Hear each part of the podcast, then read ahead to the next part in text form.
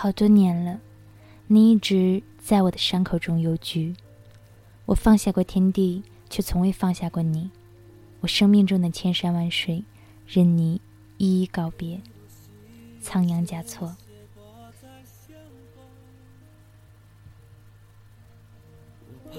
在你家的门口，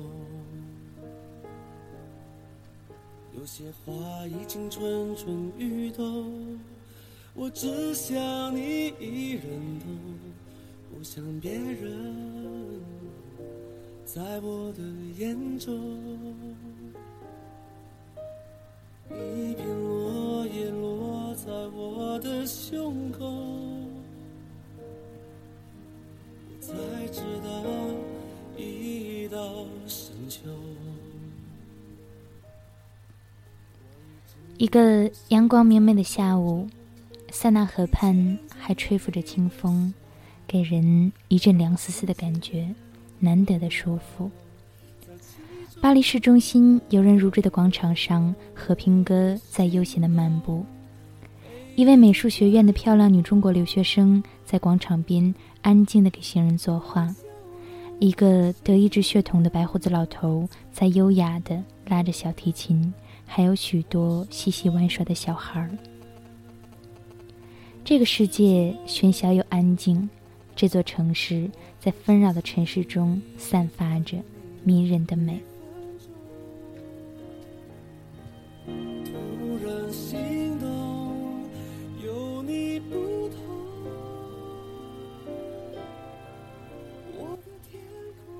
在广场一角的咖啡厅，很古典的法式装修。我坐在靠近玻璃窗的位置，夕阳的余晖洒落窗前，在玻璃杯折射出异样的色彩。我呆呆地望着窗外的世界，等待着那个即将和我见面的男人，陈宇。不一会儿，他来了，和约定的时间几乎一丝不差。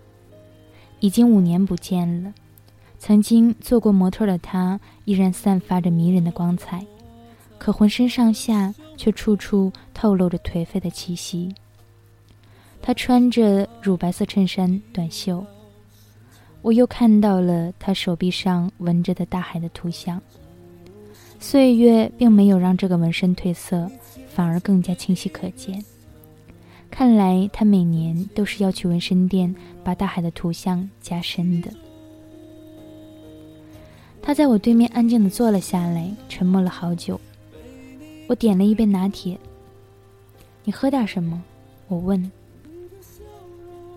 他迟疑了一会儿，说：“来杯 gin。”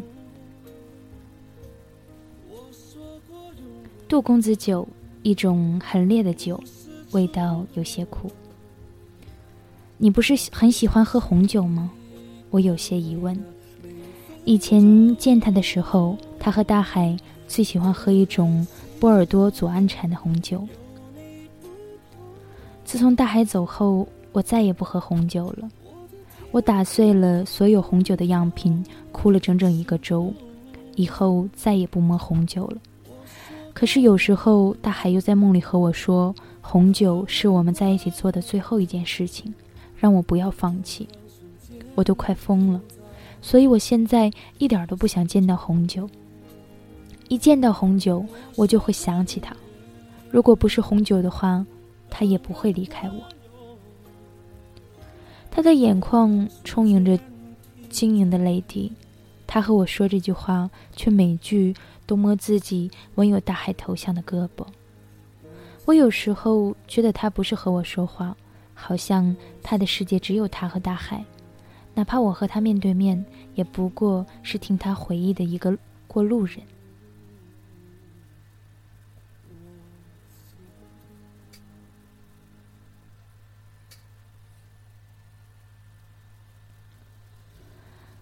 我突然有些恍然失措了。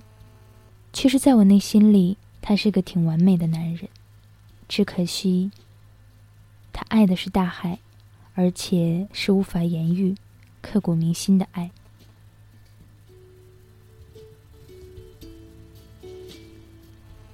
他是个极有品位的男人，从东北的乡下到北京摸爬滚打，做了模特儿，后来又建立了自己的服装工厂。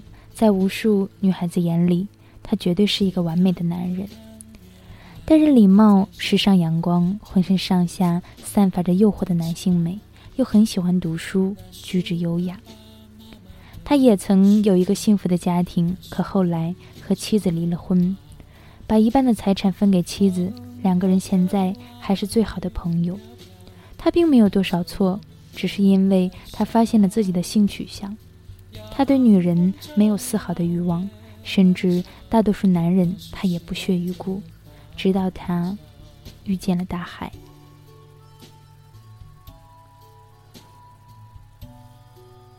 我们就这么坐着，面面相觑。我喝我的咖啡，他喝 gin。约半小时后，他说：“带我去大海的墓地看看吧，我很想他。”好，我长吁了一口气。我都不知道，在这种压抑的环境再待上半刻钟会不会疯掉。我们开了很久的车，到了大海的墓地。他捧了一大束。一百朵白色百合花在夕阳下，偌大的墓园孤零零地站着我们两个人。他打开了随身携带的手机，里边是许巍的《蓝莲花》，那是他们曾经最喜欢的歌。没有什么能够阻挡我对自由的向往。歌声回旋在空旷的墓地，飘向远方孤寂的天空，望不到一只飘零的飞鸟。在许巍沧桑的音乐声中，他一句话也不说，就那么坐着。看到他落寞的样子，我的眼泪也止不住流了下来。我想到了大海，那个活泼阳光又透着沉静文雅的法国男孩。自从上次分别后，我没有再和他见面。再见的时候，竟然是在他的墓园。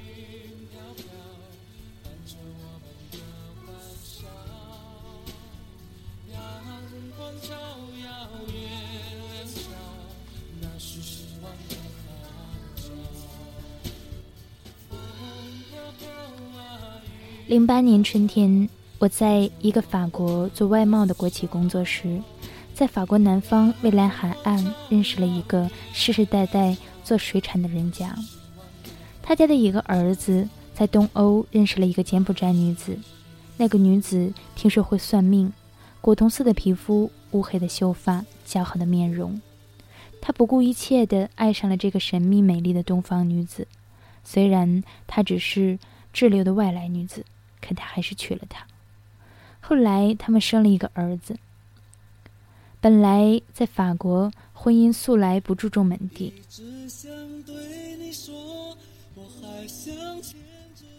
可是，一个上流社会的富家公子，一个是来自东方贫穷古国的异国女子，几乎没有多少文化修养，在一个天主。教信仰为主的国家，两个人身份还有精神层面的沟通，在经历了一场浪漫的邂逅而来的平淡生活后，还是几乎没法继续进行了。生活上的巨大差别，他们还是离了婚。他给了他一笔钱，在小男孩几个月的时候，他便带着男孩回到了他的祖国，那个贫穷落后的地方。那个男孩就是大海。起初他并不叫大海，只是他长大以后到北京求学的时候特别喜欢海，便给自己起名字叫大海。大海是个很细腻、有些敏感的人，偶尔会喜欢热闹，可大多数时间还是喜欢看书，很安静。后来一次偶然的机会，他认识了陈宇。陈宇是个很高大帅气的男子。一边做着模特儿，一边开几家服装厂，没想到他们竟然相爱了。于是陈宇便和妻子离了婚，可他们并没有成仇人。他并没有错，他天性的性取向让他不能欺骗自己，甚至在大海去世后，他的前妻还像妹妹一样照顾着他。有一次，他们一起回法国，我当时正好给他们做翻译。大海回法国的一个原因就是他妈妈告诉他，他的父亲在法国是个富有的水产商人，希望他能找到父亲，回到自己的故乡。还有一个就是大海很喜欢红酒，而法国波尔多地区又是世界上最负盛名的红酒产区。因为大海，陈宇也渐渐喜欢上了红酒。他来法国是参加当地的一个农副产品展销会，其实就就是进口一些红酒、饼干什么的。大海找到了他的父亲，全家都很高兴，多年不见的父子终于重逢了。此时，大海也成了一个优秀的男人，不仅有法国人的浪漫，也有东方人的风度，迷倒了一大批法国女子。他如愿回归故土，成了一个法国人。可有一件事令他的家族闷闷不乐：大海似乎对这些漂亮法国女子不感兴趣，因为他唯一爱的人是陈宇。天主教传统的国家是不认可同性恋的，他只能和家人告别。但这并没有影响他们为了一件事儿感到开心，那便是他们一起决定做红酒生意。回到中国以后，他们每天都在研究如何去做，开始考察市场。每天都不知疲倦，向着他们共同的事业去奋斗。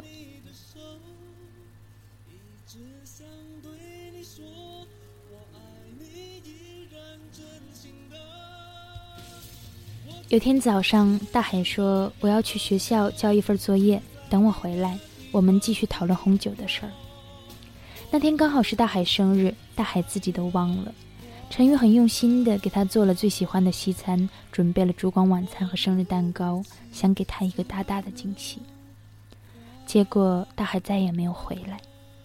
夜已夜已深了，烛光都快燃尽了，他一直等不回大海，怎么着也联系不上他。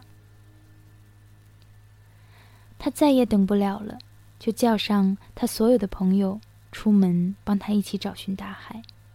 他和朋友们把学校到家里这条路来来回回走了不知多少遍，但是一丁点儿消息都没有。后来他的朋友说：“去警察局看看吧。”于是他和朋友们赶紧到了附近的警局。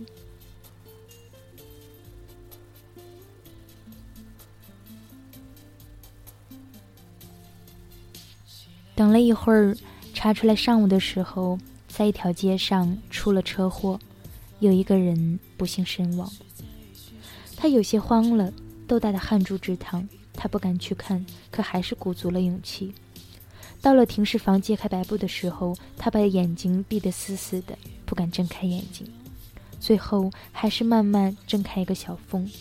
他最不愿意看到的场景还是出现了，果然是大海。世界仿佛就这么没了。他想认领尸体，以爱人的身份，但是中国大使馆不允许，因为大海是外国人，而且中国同性恋不能结婚，只能放在大使馆这块儿。大使馆是不允许他带人回去的。没办法，他费心尽力地联系到了大海远在柬埔寨的妈妈，想让他过来领回尸体，他陪着一起送殡。可是大海的妈妈却说不过来，没办法，他只得说大海和他同居。这时大海的妈妈就问有多少财产可以继承，他一生气就挂了电话。但想想只得依靠这个女人，无奈还是要再继续求她。好不容易等到大海的妈妈来到中国，可他好像是惩罚他一样，迟迟拖延不告诉他回法国的时间。他只好每天都去大使馆问什么时候尸体出发运回法国。最后，大使馆的人都被他磨到不行，只好告诉他了。他的妈妈也被他的耐心感动了。他买了机票，和大海的妈妈伴随着大海的骨灰一起回到了法国。可他到了法国，他只能以一个朋友的身份参加大海的葬礼。他执意要以大海爱人的身份参加。他想，在生前他们没能光明正大的在一起，在大海即将和这个阳光的世界再见的时候，他要给他一个爱人的身份。这场葬礼也是他们隆重的婚礼。可在天主教传统的法国，同性恋不被世俗认可，而且宗教徒同性恋根本不可能结婚，何况他还是一个不信教的中国人。他哭着向神父忏悔，去求大海在法国的家人，大海的母亲。可所有的人都无可奈何，最后他只能以普通朋友的身份参加葬礼。每场葬礼的费用是三百欧元。他执意要付，因为他觉得大海只是他一个人的，与所有人无关。他一直在自责。如果那天是他开车送他上学，而不是让他一个人骑摩托，可能他就不会有事。而听最先赶到现场的警察说，在血泊中的他旁边的手提袋里放了他最喜欢的法国娇兰香水和好看的手链。如果不是为了他买这么多东西，他不会回来那么晚。他该是跑了多少个地方啊？如果不是因为他，大海根本就不会死。神父也被感动得潸然泪下，他执意不收他的费用，免费为大海办了场隆重的葬礼。在场的所有人看到这个执拗的中国男人，泪水早已打湿眼眶。可他们能说什么、做什么呢？眼前是他们敬畏的神明。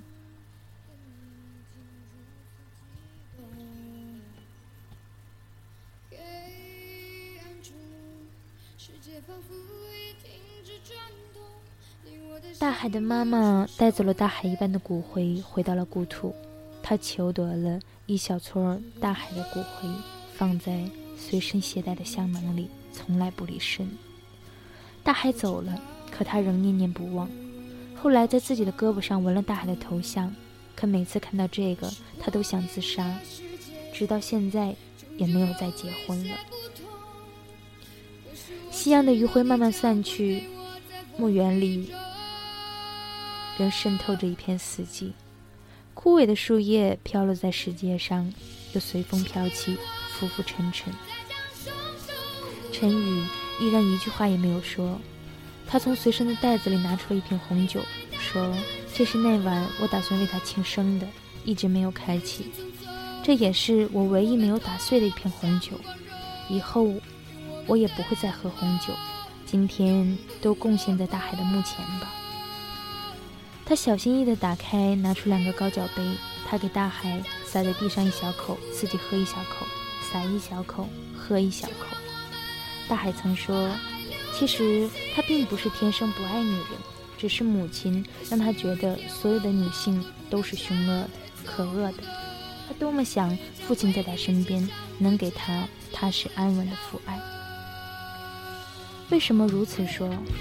听着他如此讲，我不禁诧异。大海的妈妈，当初她深爱的丈夫抛弃了她，她再不想见他。她放弃了在法国一个月八百欧元的单身母亲的补贴，带着大海回到了自己的故乡。可是生活的艰艰苦折磨，这个苦难的女人，传统的东方小国，人们都用异样的眼光看待这个女人，责怪她。责骂她败坏风景，渐渐她不再爱大海了，她甚至会恨他，好像见到他就像见到了那个曾经许诺给他一生幸福的法国男人。他越长大越像极了他父亲，于是他开始打他，虐待他。大海说，这样让他从小就对女人产生恐惧和害怕，直到后来再也不爱女人。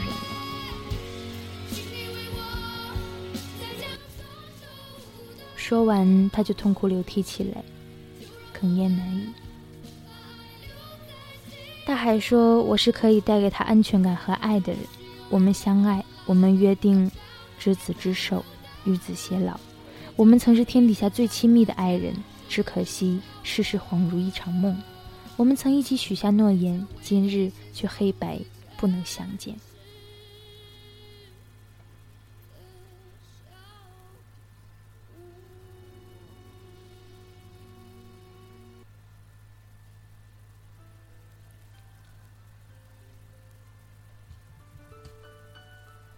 我拖着沉重的脚步，慢慢前行，舍不得离开那个诞生你的地方，它散发着清新的气息，给我慰藉。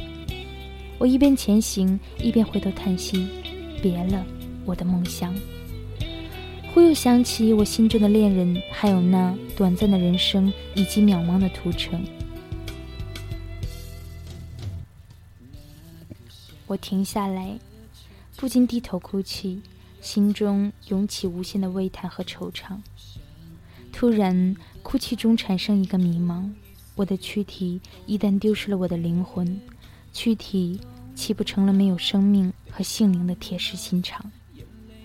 此刻，爱神却说：“你忘了，这是情人独有的爱意和情愫，不受常人和世俗方式的羁绊与勉强。”